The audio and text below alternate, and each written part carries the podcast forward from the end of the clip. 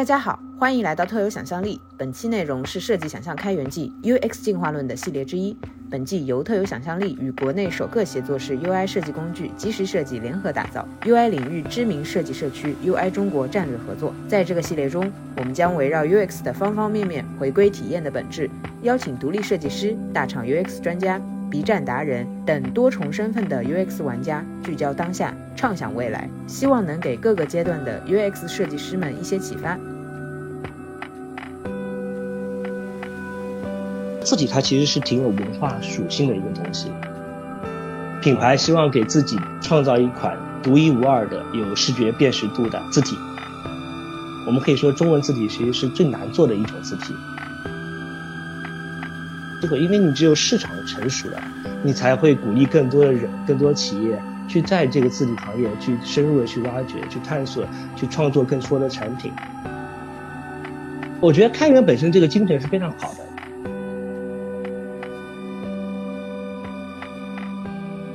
大家好，欢迎来到新一期特有想象力。本期还是我们设计想象开源季，应该说是最后一期了。然后我们还是请到了飞行嘉宾文静以及自由的池总。哎，我这么叫可以吧？哈哈，没问题，或者叫我张池都可以。对，好的，那就好。池总先来自我介绍一下吧。各位听众好，我是张池，我是自由的创始人。自由这个项目是我在二零一七年开始有这么一个初步的想法。到今天基本上有将近五年的时间，在做自由之前，一开始是作为一个啊软件工程师，也经历了从软件研发到一段时间的销售，到最后去做自由这么一个产品，大概是我过去十几年的工作的经历。其实接触的行业啊，包括工作类型啊，也是基本上涵盖了从研发到产品到销售，都会了解一些。感觉今天也是干货满满的一期，然后我们本期还有一位我的设计专业的主播文静也来自我介绍一下吧。大家好，我是杰士设计的设计师杨文静，呃，是本期节目的飞行主播。嗯，好呀。先从 Frog Design 的经历开始聊吧，因为其实我之前看到池总的介绍的时候，我就对这个呃从 Frog Design 到自由的经历非常感兴趣。其实我是非常知道这家公司的盛名了，所以想要了解一下大神是怎么一个路径，就到了现在这样一个工作状态。其实从 Frog Design 来到自由，包括进入到字体行业，我个人可能觉得没有特别直接的原因，比如说之前的工作啊，马上就可以承接到下一份工作。嗯，当然可能还是会有些潜移默化的影响，因为 Frog Design 它毕竟是所处的一个大的设计行业。然后，其实在我做 Frog Design 之前，或者加入 Frog Design 之前，我其实是没有从事过设计类型的工作的啊，无论是做设计师也好，还是做设计相关的工作。那其实真正的 Frog Design 开始之后，还是对于设计有了更，或者说个人对设计产生了更多的兴趣吧。也希望在设计上面，设计这一方向有更多的这个理解啊，包括有更多的这个经验在。所以我理解就是说，其实 Frog Design 相当于为我打开了这么一个面向设计行业的大门，让我真正去对设计感兴趣，也想更多深入的去理解设计，包括在这个阶段可能是。想为设计师或者说整个设计行业做一些贡献，做一个呃相应有一些影响力的一个产品，也就是今天的自由的产品。因为我在 f r o d 在之前其实是一直做偏手机的行业的，那角色也是从工程师一直做到包括销售啊，包括一些生态合作伙伴的管理等等。嗯嗯嗯。但是到了 f r o d Design，因为不知道你们知不知道 f r o d Design 为什么久负盛名，其实很大的一部分原因是来自于。Frog Design 那个创始人就是哈曼特·艾斯林格，嗯嗯，他跟乔布斯有过一段很亲密的合作无间的关系。对，我了解对对对，是的，是的，对他当时应该是帮 Steve Jobs 设计的，其实不只是一款产品啊，可以说是称之为一套设计语言，我们叫做 Design Language System，当时叫做白雪公主的一整套设计语言，可能定义了一整套从 Macintosh 到包括后面的鼠标、键盘等等一系列产品的一个设计语言。当然，我们那时候在福尔迪山会更多了解公司的过去的一些项目啊，包括创始人的个人的一些经历啊，也会间接去了解乔布斯的一些经历。在这个过程中，其实了解到乔布斯本人其实对于自己是非常有造诣的。他其实，在大学里面专门研习了一段时间的书法，然后他会把这部分经验潜移默化的影响到他去开发这个 Macintosh 的系统，所以在那个时候就对字体其实产生了一些初步的兴趣了。当然，就说那时候如果你用一台 Mac 电脑和一台 Windows 的电脑，其实你可以明显感觉出来，双方对于字体的这个呃，如果从渲染的效果来讲是差异很大，差距很大。是的，是的。对，当然就是如果说在设计公司。啊，因为我们对外的这些 PowerPoint 啊，可能公司更多用的是 Keynote，其实都会有更详细的设计的一些规范。像 f r o 用的字体叫 Bento Sans，是一款这个无权限的字体。所以我理解就是说，在这些小的潜移默化的这个工作过程中，你会对大的设计，当然小的就是对于字体这么一个非常细小的一个细节啊，产生更多的关注。那久而久之会产生更多的兴趣。嗯。那池总是什么样的一个契机让您选择就是来做这个字体领域，并且成立自由这家公司的呢？其实一开始从 Frog Design 离开去做字体行业，那个时候还没有开始做自由。其实那个时候是一个特别好的机会，是跟我们的一个也是我的一个朋友，但是现在也是我的合伙人一起去看中了一个。把字体从一个 To B 行业切换掉 To C 行业的这么一个大的契机，详细再解释一下啊，就说其实你今天来看字体，或者说我们传统理解的字体，无论是在中国还是在欧美日韩，其实字体它是一个非常面向商业市场的。其实用字体的人都是商业设计师，用在一些商业的场景中，比如说像报纸、杂志，就是最。传统的也是最典型的字体的使用者，因为原来很多字体公司都是跟着排印公司一起走的，因为他们主要的字体使用场景就是像报纸啊、杂志啊这样的一些场景。那其实我觉得，作为普通的这个我们作为消费者来讲，其实是对字体它其实是很难去控制它的，或者说它很难去做选择，它更多是一个被动的消费的一个角色，就是说啊，这个杂志也好，或者说。这个产品的包装或者这个视频的这个用的字幕，它是什么样的字体，那我就去欣赏就好了。但是我从 Frog Design 离开去加入一家字体公司，正好是看中了一个机会，就是应该是在一三年、一四年的时候，当时我们想做一个事情，就是把这个字体搬到一些当时国内炙手可热的一些互联网工具平台上。当时我们第一个目标的平台是 QQ 平台。那这个场景是怎么样的？就是说，我们会让每一个 QQ 的用户，在你聊天的时候，大家知道 QQ 那个时候，你跟别人聊天的时候，你可以选择你的头像挂饰，还可以选择气泡。那我们就想，哎，为什么不可以再选择字体呢？放在今天来看是很自然的，也是一个非常成熟的市场了。但在那个时候其实是完全是空白的，不仅中国是空白，其实海外也是空白。所以当时就是看到有这么一个机会，觉得哎还不错哎。那其实。呃，如果说我们说 To C，你想光 QQ 就是可能将近十个亿的用户，那其实要比我们说的 To B 的市场要是一个远大很多的市场，所以就觉得那个时候觉得这个机会特别能让人兴奋，而且可能也是让字体有了更多这个的受众的一个可能性，因为原来的话字体还是面向企业的，比如报纸、杂志啊，或者说做一些快消品的厂厂商啊等等。因为池总有这两个经历嘛，就想问一下，比如说之前在 Frog 的时候给整个品牌做设计咨询，可能这样的事情要多一些。嗯，到现在的话，可能是在做字体设计去服务设计师，这两件事情它有没有什么共通的？呃，或者说它给你带来非常不同的感觉的？首先，在 Frog 我们是做设计咨询的，那本身它设计的这个所谓的覆盖面其实就是一个。啊，非常广阔的范围，对吧？你可以做细到品牌，我们说 VI 啊、CI 啊、logo 的设计，也可以做到更大的，我们说整个呃产品的体验，甚至整个服务的体验。那所以其实可以做的事情，相对来是一个非常大的一个范围，它可能需要解决的问题也是非常多。那相比之下，字体可能就是一个呃，我觉得是一个非常细分的一个领域了。如果在 Frog 的时候，其实你可能经常会遇到非常酷的项目，对。说实话，就是来找 Frog 的企业，一般还是有一些规模的，否则的话，嗯，对，呃，相比来讲，这 Frog 的收费啊，包括这个 团队的配置啊，可能要比一般的设计公司它的费用更高，所以一般来的可能都是一个不同行业的，有快销的、汽车的、金融的等等一些头部的企业，所以你经常可以接到一些非常酷的项目。但如果说你从字体角度来讲，可能就会更专注在字体本身，你也不可能说天天去做。特别跨行业的，或者说一些特别有意思的项目，但我个人觉得，就是说，那个我刚才讲的，可能都是设计咨询比较好的地方，但可能设计咨询也会有一些让我不尽如人意的地方，就这也可能是当时我为什么决定从 Frog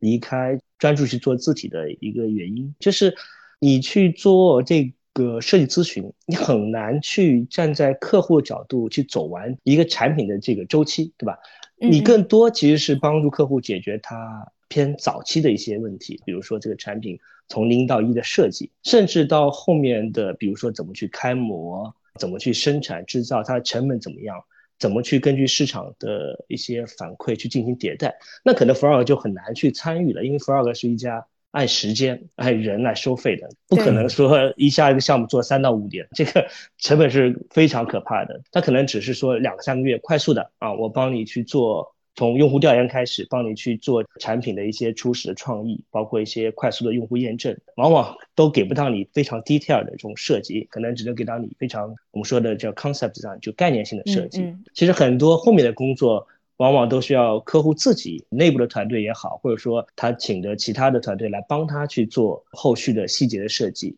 以及落地。那这样的话，就是你可能作为设计师来讲啊，那可能不同设计有不同的倾向啊。那有的设计师就可能说，哎，我就希望啊，经常可以做酷的项目，快速的换，今天做金融行业的，明天做出行行业的。但对于有的设计师来讲，就可能说，哎，我其实特别希望看看这产品以及它落地中会遇到的问题，以及它到底在市场上会得到什么样的反馈，以及它对这个公司能产生什么样的价值。那我觉得作为一个设计咨询公司，你其实很难跟到。非常后期的阶段，其实有时候有一些客户也会去指责，也不是指责，就是会去诟病一些我们说设计咨询公司。你往往就是哎扔过来一个设计就结束了，你就走了。至于对对，我在这个项目上是否能获得成功，你其实没办法让设计公司来承担这个责任。所以他有时候会觉得跟设计公司，哎，我们好像不在一条船上，对吧？你就是一个像顾问那样的角色，收钱。办事走人，对吧？所以我觉得那可能是设计公司它本身的一个局限性。但反而你像我来做字体，那做自由也做了五年，其实是不断迭代的一个过程。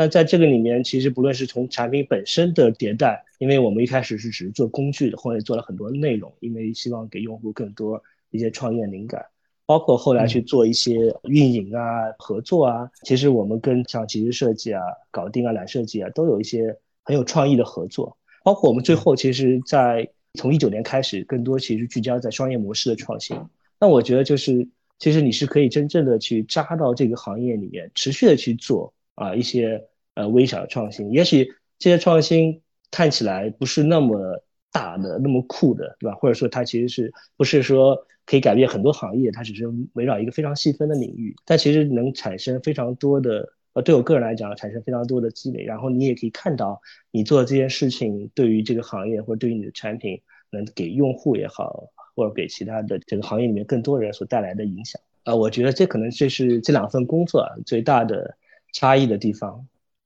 字体对于品牌来说的那个重要性，我想听一下，就是池总您对这个问题的一个理解，因为您在这两个领域嘛都有特别丰富的一个经验啊，且做了很不错的成绩啊。我觉得今天来看啊，整个中国的企业其实对于字体其实是非常越来越重视的啊，不论是从它的宣传。包括它的品牌以及它的一些产品的包装，尤其是一些新兴的品牌啊，包括新零售的一些品牌，因为他们特别重视跟客户的这些接触点嘛。那其实字体作为呃无处不在的一个信息的承载的载体，它其实是用户基本上跟任何一个品牌打交道你所避不开的一个一个视觉元素。所以我觉得一些新兴的品牌啊，你像比如说像啊元气森林，对啊，那这些品牌它对字体的使用，它其实是非常讲究的。对对对对对，嗯，当然，我觉得另外一点就是说，这些企业随着这个中国知识产权啊、版权保护的这个环境也在提升嘛，他们也认可这个字体作为一个知识产权啊，或者作为一个版权的东西，它的本身的价值。我觉得整体上来看，就是中国的企业对于字体的重视，以及对于品牌重视，它这两个事情是非常正相关的。它越来越重视品牌的调性，重视品牌和用户之间的沟通，它就会越来越重视。字体，因为字体其实是品牌和用户之间非常重要的一个视觉元素啊，去进行沟通的一个视觉元素。如果说我们横向来看啊，其实我为什么说中国的企业？因为在这方面，我觉得欧美的企业还有日韩的企业啊，其实是走在前面的。包括如果说我们去横向去看市场规模，比如说中国的字体的市场规模，可能还没有到。虽然我们的 GDP 已经超过了日本，但其实是字体的市场规模可能还不足日本的一半，就是从收入上来说，那跟欧美更是有比较大的差距。但其实这些差距，我是觉得还是在慢慢缩小的，随着国内的这些企业对于设计的重视，对于版权的这个理解，这么一个大的环境下，对。啊，如果说从字体本身，就说十年前中国字体可能字体的数量是日韩字体的大概十分之一左右，但今天其实从字体数量这一个绝对的参数来看，经过这几年的高速发展，其实字体的数量已经不少于日韩的字体的数量了。嗯啊，以前我们经常说，哎呀，日本的字体有多精美，有多丰富，其实，在今天，中文字体厂商所产出来的字体的绝对数量，已经完全不亚于日本的字体的。这个数量了，当然，这个有好也有坏啊。好的就是给设计师，我觉得带来了更多的选择；但坏的就是，其实这个，呃，我觉得字体行业也是中国所有行业的一个缩影吧，就经常容易卷起来，对吧？就是大家一觉得这个市场是一个哎还不错的市场，大家就会进来去开始，哎呀，非常激烈的竞争。呃，我觉得还有一个点能看到字体对于品牌来说，它越来越重视，越来越在乎，其实就是有一个。还蛮代表性的字体行业的一个商业模式，或者说一块业务，也就是在定制字体这一块，品牌定制字体，就是品牌希望给自己创造一款独一无二的、有视觉辨识度的字体。就这个字体，我既不想从呃一些主流字体公司买，对吧？我也不想用啊现成的字体，我就想独创一款字体。其实这个从二零一七年，当时应该是蒙娜给腾讯做了一款腾讯体开始。对，这可能是一个给行业等于说打开了扇大门。然后，其实你看看最近四五年时间，基本上国内一线的这些互联网品牌，包括开始慢慢逐步有汽车品牌、消费品牌，都开始去做定制字体了。其实你放在二零一七年之前，中国有很少有企业有这个意识、有这个想法，说对啊，我要有一款自己品牌的字体。但是你如果再往前看，其实过去三十年，其实这个在欧美其实是很常见的。像什么一些大的奢侈品牌，包括一些互联网品牌，Google 啊、Facebook 啊，他们都有自己的字体的。嗯，所以我觉得这个就是从这么一个细分的一个业务场景上也能看出来，中国的品牌其实对于这个字体其实越来越重视了。嗯，你像这几年集中的出现了像阿里巴巴普惠体啊、华为的 Harmony Sans 啊、呃 OPPO Sans 啊、vivo Type 啊，基本上所有的手机厂商，还有汽车理想啊，这些都有自己的品牌定制字体出来。嗯，所以我觉得这个也是代表了中国的品牌慢慢在跟着上，在说我们要向国际一线的品牌看齐，或者说我们也需要有自己的字体。从这么一个细分的业务上，我觉得也能看出来，其实大家对于字体和品牌之间的关系其实是越来越明晰了。嗯嗯，刚刚池总是从市场层面说了一些关于就是字体呃国内外的一个发展，然后想问问技术。就是设计方面会不会也有一些呃发现？因为其实中国字体本来就和比如说英文字体或者日日文也是有很大的不同的嘛。嗯，对，其实这个也是说为什么说从做到品牌设计去做字体，而且也可以进来之后做了这么长时间，就是字体它其实是挺有文化属性的一个东西。首先，中文的字体跟所有的西方的字体其实是不一样的。我们可以说中文字体其实是最难做的一种字体。对，为什么？因为中文是表意文字。我们说你要做中文字体，你至少要设计六千七百多个字汉字。那你像如果说我们同样去看，呃，像比如说欧美的，它只要做大概两三百个拉丁字母，基本上就可以涵盖它所有的字库了。对，所以其实从这个难度也好啊，包括这个设计的这个复杂度也好啊，包括它所需要的这个投入也好啊，可能都不是一个量级的。但反而来讲，其实。对于中文字体，我觉得其实是有更多的发挥的空间的，因为它不仅是一个美感东西，它其实是有一个文化的底蕴在里面的。你像我做了字体行业，其实我们会接触到很多这种比较经典的字体，像颜楷，对吧？它其实就是人颜真卿的书法复刻来的，还有像瘦金书，宋徽宗的这个笔记复刻来的，包括像全唐诗这样的字体，其实通过清代康熙的一个课本来复刻过来的。所以有时候，当你去看到中国这些字体的话，你其实很难不对当时的这个文化感到由衷的去想理解，想去更深入的去了解。汉字其实从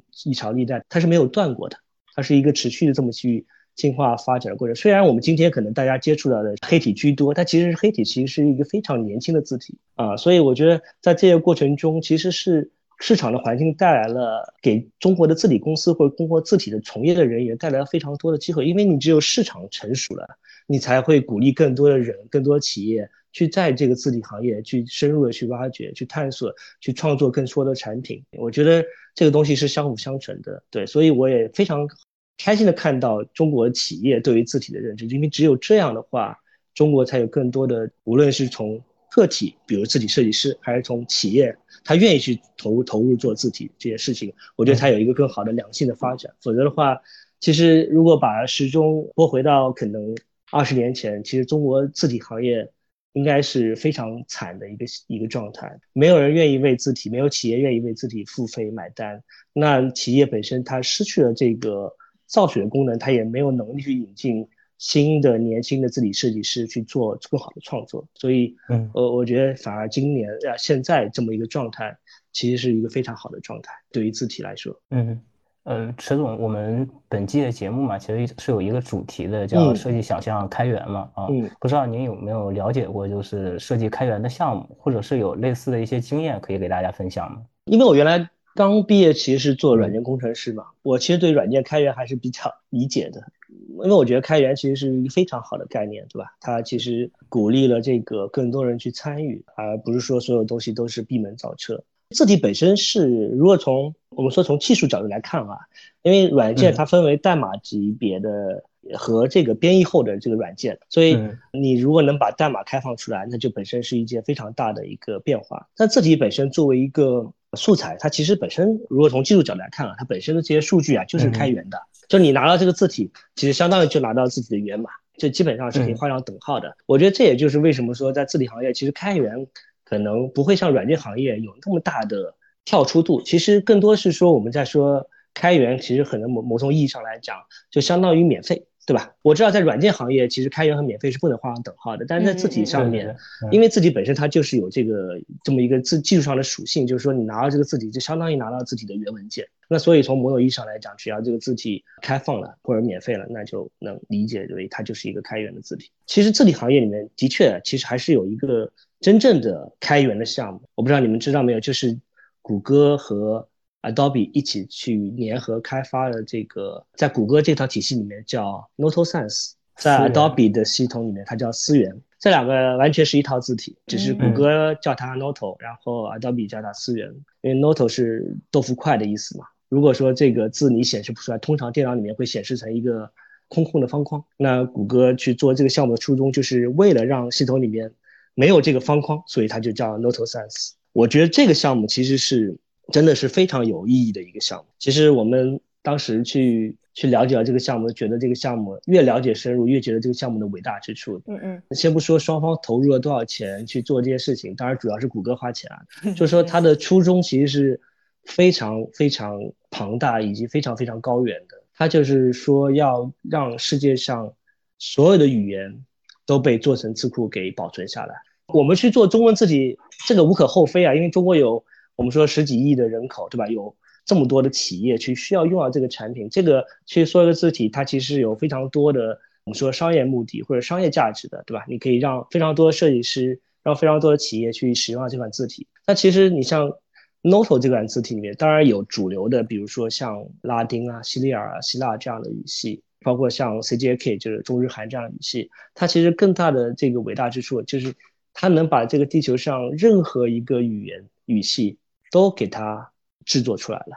你比如说，小到可能只有三四百人在使用的一种拼微的这种语系，它也把它做出来了。这里面需要花大量的时间啊，当然这个时间也包含成本，包括人力物力，对吧？因为你需要找到当地的可能了解这个语言的人，所以我觉得这个项目是非常伟大的，非常了不起的。哎，其实池总前面也说了，呃，字体开源就可能它本身就是有这个属性在，那。池总会怎么看待，比如说就是其他方面的设计开源呢？我觉得开源本身这个精神是非常好的，对吧？鼓励大家一起来参与。这里开源会稍微有点困难的一点就是说，它不像呃我们说普通的一个软件项目的开源，其实很多人可以 contribute，就是贡献到这个项目上。那在字体上面可能会稍微难一些，对吧？因为其实就字体设计师是一个比较小众的领域。比如说思源项目是开源的，但并不是谁都说我可以去基于思源的项目去给他去贡献的，因为这个需要非常多的在字体方面设计的积累啊。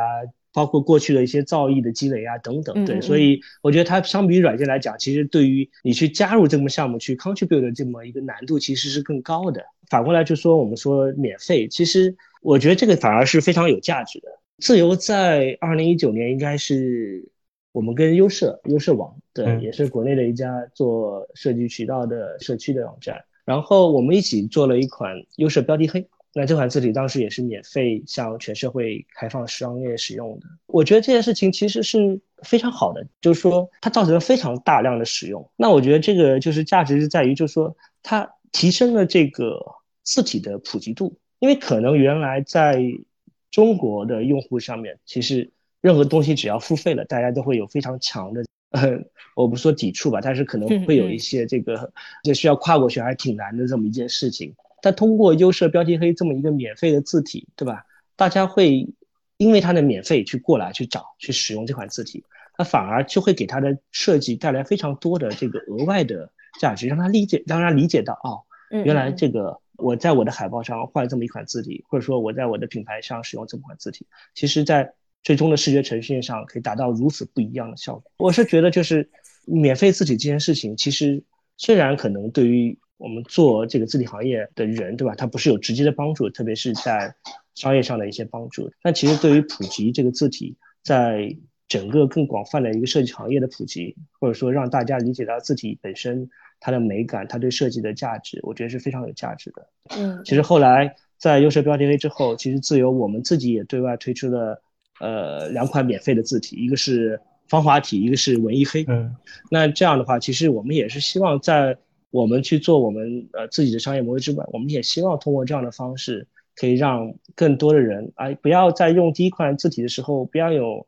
呃那么强的、那么那么高的门槛，对吧？就是这个字我免费给你去使用，让你先理解啊这个字体所可能给你的设计带来的价值。这样的话，也许你只有进入到这么阶段，然后你才会去考虑，而不是说一开始就说啊我的字体是什么样一个价格，你需要付用什么样的对这个钱来去去获得这款字体。所以这个大概是我觉得免费字体的一个初衷。说到这点，其实我还想讲一个例子，就是阿里巴巴普惠体。阿里巴巴普惠体应该是一七年开始立项的，到一九年发布。对我也参与了这个项目。当时它有一个出发点，就是说国内呃很多人会用雅黑，微软雅黑，造成了一些版权方面的一些困扰。所以阿里就说，那我们去做一款字体，解决这样的问题。所以后来也起了一个叫普惠这样的名字，就是。更多，它其实带着这个一个普惠的理念，或者说让大家去有一款基础可以使用自己这么一个理念在。但其实，在最近跟阿里去沟通后面的合作，其实从对方的角度，其实都不太愿意去讲免费这件事情。我是这样看啊，就是说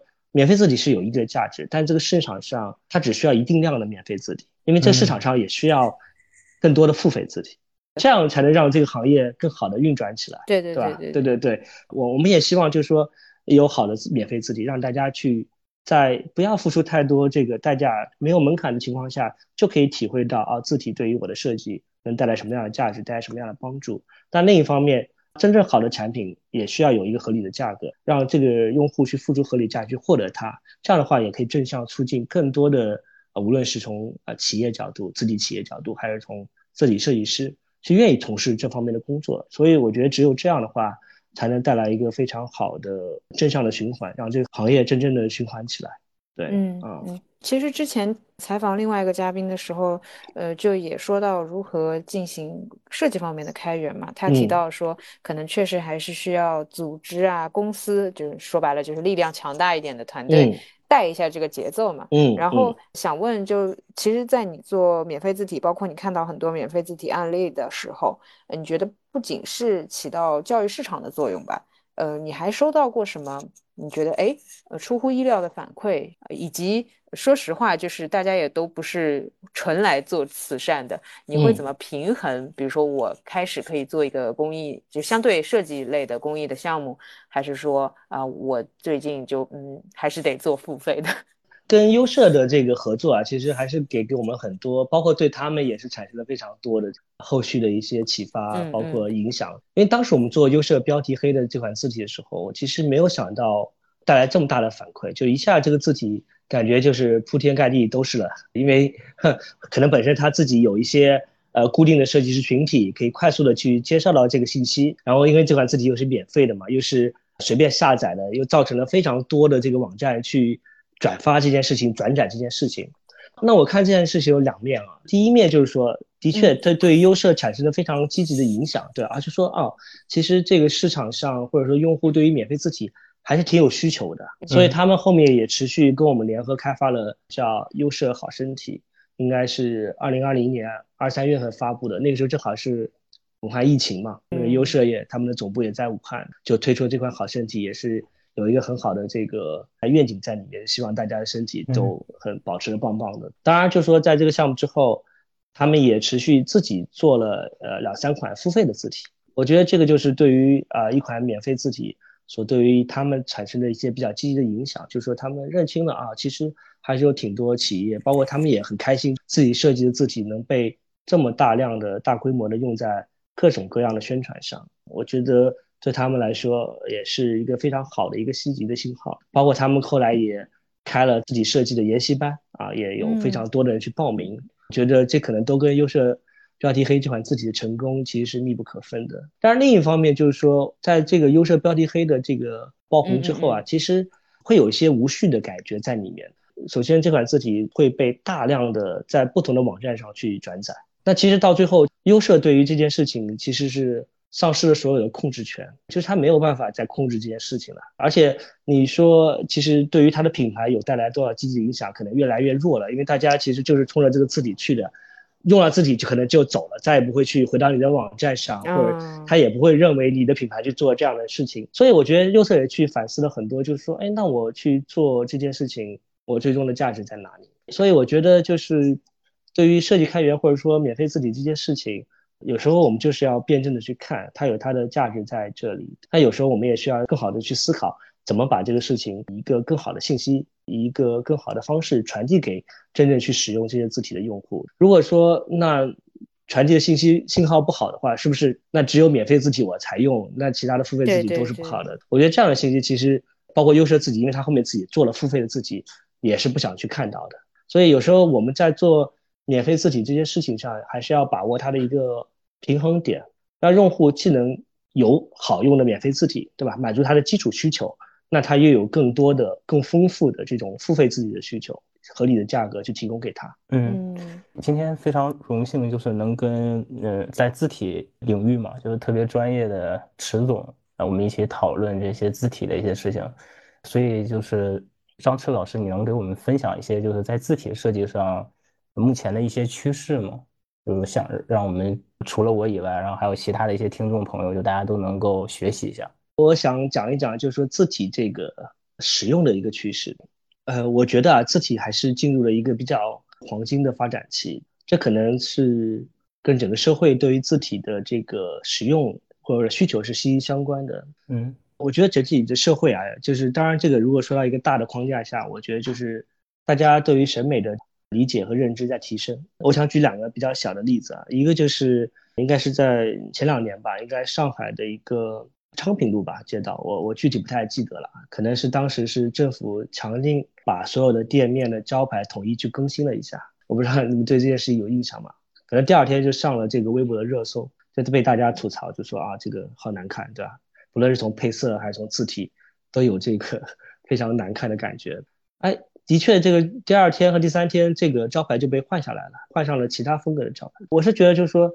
当政府的审美它会被挑战的，跟以前不太一样了。人民群众会对这个事情吐槽、发表自己的观点的，而且它反过来会影响到政府的决策。另外一个我想分享的事情就是华为的鸿蒙系统，因为这个鸿蒙字体我们也参与了。当去更新这个鸿蒙系统的时候，应该它是随着 Harmony OS 二一起发布的，就是把整个系统的。字体全部更新了，包括西文字母、包括数字、阿拉伯数字以及中文字符。那其实如果从我们行业来看啊，就是说这个更新其实这些字体，因为它毕竟你要保证它的阅读性、可辨识性，它基本是还是遵循着这个黑体，中文是黑体，西文是无衬线字体这么一个大的方向去走。其实系变化不是特别大的，因为你不可能去啊为你的手机系统换一个宋体或者楷体这样特别。呃，一眼就能看出来的变化，所以它还是沿袭了这个黑体和无衬线的这个大的方向。但其实，在微博上就有很多用户说啊，新的字体看起来舒服很多。因为的确，当时是我们根据这个包括中西文匹配啊，去做了很多精细化的优化。我是觉得，就现在的普通的人和消费者，因为他的审美的这个能力提升，所以他对字体其实提出了更高的要求。那这样的话，也就反过来倒逼着企业去做这件事情。呃，我觉得第二还是有就是这个字体啊，使用面其实是扩大了很多。因为如果说你看二三十年前字体，就像我一开始说的，字体主要就是啊报纸啊、杂志啊这样的一些企业在使用，其实它的面是非常窄的。其实，在今天的话，我觉得随着这种多媒体内容的爆炸式的这个呈现，其实我们接触到的绝大多数信息已经不是来自于报纸和杂志了，可能是来自于公众号、来自于网站。来自于 APP 啊，甚至来自于抖音这样的短视频渠道。其实这种呃丰富的这个多媒体内容，它对字体的消耗其实是要比以前大的非常多。第三点，我觉得还有一点就是，普通消费者其实对于字体越来越多的，它其实有控制权和使用权和选择权了。你比如说，我们说原来你去看一个电视，对吧？无论这个广告也好，还是综艺节目也好，你只是被动的消费者。但现在很多人其实喜欢自己去制作一些抖音的视频。那你去做抖音视频的时候，你用什么样的字幕，你配什么样风格的一些弹幕，那你这些东西都是你自己可以通过 APP 来选择的。所以综合来说啊，就是大家的审美提高了，然后又有选择权，那其实客观上就对这个字体行业带来了非常大的发展的机会，因为它就客观上去要求企业要用更好的字体，带来更好的设计。呃，要求我市面上有更多的丰富类型的字体来供我来选择，供我来使用。所以我觉得，无论是从企业角度来，还是从消费者角度，都在去推动这个行业去往前发展。嗯嗯，哎，然后要想了解一下自由产品它的功能有什么独特性，就比如说它使用方面比其他产品它的独特的便利性啊，啊，或者说设计师在使用过程中有没有什么你们特殊的迭代可以分享吗？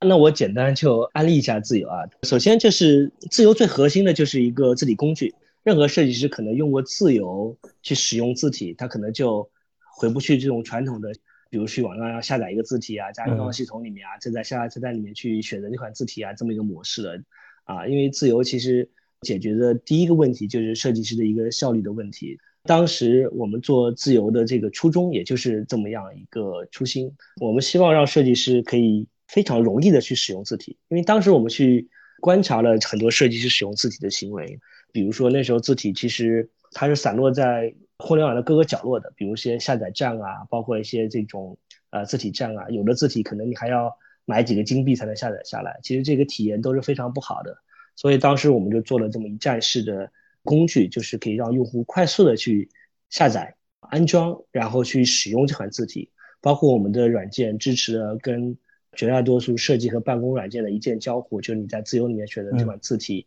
它自动就会应用到你的 Photoshop 或者 Illustrator 里面。这样的话，其实对于这个字体的设计师使用字体的效率啊，其实是大大的提升了。这个是我们大概去做这个自由的一个初衷。当然，自由到今天其实是已经完全超越了这么一个工具的这个范畴。虽然工具还是我们的最核心的这个产品啊，但其实。我们现在做的事情要远远超出这个范畴。我个人理解，其实自由是分了三个阶段的，走到今天这么一个状态。其实一点零最初的阶段就是我刚才说的，其实我们就是不断去打磨好这个工具，包括从性能啊，包括从它支持的这些设计软件的角度。二点零我们就发现，其实光给用户工具，有时候它不足以让用户更好的去使用字体啊。什么意思呢？就是。我们有一个很好的现象可以分享给两位，就是说用户用的字体永远是我们这个列表里面 top 二十的字体。嗯，对，就是用户他很难有动力去往下去看。对，那用户用习惯了，他就永远就用这 top 二十的字体。我们是觉得啊，那一点零这工具本身它就是一个高效率的问题，它就是直达这个用户最需要的，我就用一款字体。但是你其实这样的话，其实我觉得。你，对字体行业来讲并不好，或者说我们作为这个行业从业人讲，我们其实希望更多更丰富的字体可以呈现给用户。所以在二点零上面，我们着重加强的是做的内容这件事情。你可以理解，就是说我们通过各种方式让用户可以去感知到或者看到，甚至是可以体验到不同风格、不同类型的字体。所以二点零时候我们做了网站，其实一点零里面我们可可以说连官网都没有，官网就是一个简单的一个下载的链接。在二点零里面，我们做了今天这些网站，里面有包括这种啊，我们说的发现字体，包括像字体的合集这些。然后我们还在这个过程中发现了一个特别好的机会，就是字体案例。因为这可能也是受一些像呃 Behance 这样的网站的影响，就是觉得其实用户可能他单纯看到字体，他没有特别强的这个视觉化呈现，他不知道这款字体。用在实际的效果图里面是怎么样的？所以当时我们就收集了特别多的这些真正的在实际的商业场景中啊去落地的一些呃字体设计的案例，就比如说在一些海报啊、一些广告里面字体是怎么被使用的。然后我们把这些字体的信息也整理到下面，就说哎，你可能觉得这个海报字用的特别好，那你第一时间就可以看到这个字体是什么。当然，这个又给我们打开了一个新的大门，就是应该现在我们在即时设计也收录了即时设计很多优秀的案例。呃，我们刚开始其实收集了很多来自于搞定 Canva 以及来设计的案例。就这样的话，其实因为他们每天都在做大量的这个好的这些模板，那我们把它收集过来，可以让用户更好的看到，哎，这些字是怎么去使用在不同的场景、不同的行业、不同的宣传的海报里面。呃，所以我把这个称之为自由的二点零阶段。三点零应该就是刚才那个文静讲了，就是我们在二零一九年对外去发布的这个自由会员的计划，其实就是我们二三点零想做商业化的。因为你做一个产品也好，你最终它还是要落地到挣钱的。我觉得就是说，如果说就是持续烧钱的一个模式，那肯定是有问题的。所以我们在三点零就去做了这么一个商业化的行为，就是为自由打开一个闭环。我既解决你快速使用啊，或者说用的方便的问题，我也解决你的在使用过程中的创意的问题。那我也解决你放心用或者合规合法去使用的问题。所以从自由的发展阶段，大概就是经历了这么一个三个阶段。所以今天的自由其实是呃，我们说是形成一个非常好的闭环，也是一站式的提供你从发现优质的字体到去获得合理的授权，到去快速的去使用这些字体。这么一个非常好的闭环。那我来问我们今天的最后一个问题，就是自由除了字体产品方面的业务，在未来还有什么想要尝试的方向吗？其实我们在过去尝试的一个最大的一个方向，其实就是在商业化这一块。我们是第一家做这个订阅制的模式的一个字体公司，因为传统的字体它其实都是卖给企业的，就是传统的 B to B 的销售。但自由，我们是第一家把这个订阅制落地到字体行业的一个一个产品。你可以灵活的按照不同的时间长短，比如一个月、一个季度或者一年去使用字体。你可以是一个人或者三个人或更多的人去使用。我觉得这个其实是我们在过去做的非常大的一个尝试，而且这个目前来看还是蛮蛮受到这些设计师接受的。通过这种订阅制的话，可以把单价拉得比较低。嗯，那对于未来的话，其实当然就是说，首先我们还是围会围绕着字啊，再去深入去挖掘。我们现在是提供字体去可以让设计区在设计里面去使用。呃，我们未来在其实已经在在做一些研发，可能很快就要跟大家见面的一些功能，包括像我们想做一些字体特效，因为其实我们也观察字很多设计师使用字的行为，他其实把字用在他的设计里面，他还会加一些特效，比如说一些阴影啊。描边啊，或者说一些叠加的效果，那我们想，那干脆我们就把这些特效给大家预制好，你就可以直接一步去使用。这个其实是我们想在字方面进行挖掘。然后我们还有一个挖掘方向，就是这个已经做了一些初步的尝试，已经在线上可以体验到，在 AI 识字，就是人工智能识字。就比如说你有一个你觉得很好看的海报，你的字体你觉得很好，但是你又没办法知道这个字体是什么字体，你可以把这个海报拖到我们的平台里面。我们会根据大数据来去告诉你这什么样的字体，甚至给你相似的推荐。我们本身还是在用字这件事情上想更深入的去挖掘，嗯，就是让用户更轻松、全方位的去用字。再往后的话，其实我们一直在想怎么去利用人工智能去提升用字这个体验，因为的确，不论是现在流行的 AIGC 啊，其实我们都看到了人工智能的这个非常大的潜力啊。其实我们在想，就是说，那人工智能能是不是可以在设计师用字这方面也给大家提供一些更智能的这个推荐的选项？什么意思？就是说，举个例子，比如说，当我现在做一个母婴的海报的时候，那我是不是？我就可以预知到你在使用，通过你的一些文本啊或者文案啊，知道你在做一个母婴的产品或者母婴的这么一个场景，会推荐你一些偏卡通的、偏这种亲和力比较强的字体，那就让设计师去选择的时候不会有那么多呃选择，对吧？因为现在其实中文世界的字体的数量已经非常多了，就是保守来说大几千款应该是有的。那主要怎么样选择到一款就是特别切合这个实际场景的，或者说你想要的表达的这个。视觉风格的一个字体，其实是蛮有挑战性的一些事情。让我们在想，人工智能是不是可以帮他做一件事情啊？当然，在人工智能方面，其实刚才说的这个 AR 识字的这个功能，其实就是借助了人工智能的一些深度学习的算法。嗯，所以人工智能也是我们想探索的一个方向。嗯，当然就是说，如果再去长远的、深入的想，就是说，不是只是泛泛落地到一两个功能点上，其实对我们来说，可能。未来放在我方向上有两个方向，一个就是横向的探索，因为对于设计师来讲，字啊，包括 icon 啊，包括图啊，包括 ARGC 生成的图啊，包括视频啊，其实都是它设计中所必不可缺的这些设计元素。横向去说，我们做了字之外，是不是还可以去涉及到像 icon 啊、像图啊、像视频啊这样一些领域？那另外一个就是纵向的，就是说，呃，刚刚文静说你在你在自己的条路。也有类似内部企业内部的这样字体的工具。那我们在想，就说，呃，我们在解决的这种设计师泛用的功能之外，是不是在企业内部，我们可以针对企业特定的场景，做一些更深入的去挖掘，去服务好像一些更大型企业的一些特定的深入的需求。这个是可能是我们未来的发展的两个方向，就是想尝试的方向，一个是横向的，一个是纵向的。嗯，我刚刚想到，可能等到有。AI 推荐、AI 识别之后，大家很快就会有更大的野心，希望 AI 可以字体排印。对对对，这可能说实话，我觉得这可能也不会花很长很长时间，因为对吧？我们最近一直在挺关注这个 AIGC 这一块内容。对 AIGC，其实目前来讲，它对一些呃原画还是能做到比较好的效果的。但其实你如果仔细观察 AIGC 啊。它对这个画里面的这个文案基本上是没法做到任何解析的，所以有时候通过 ARGC 生成的这个图片里面的这个海报，如果包含了字的部分或者文案的部分，它会显得非常凌乱。嗯，那我在想，就是如果有 ARGC 技术，再结合比如说我们智能推荐字体，对吧？智联推荐文案，那这个东西，在以后可能真的做海报这件事情，就是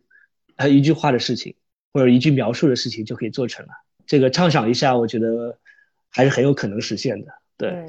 好呀，好呀。最近因为 AI 确实很火，一会儿又帮别人解决那个文本上的问题，一会儿又是帮别人写年终总结之类的。反正 那个是的，是的。对，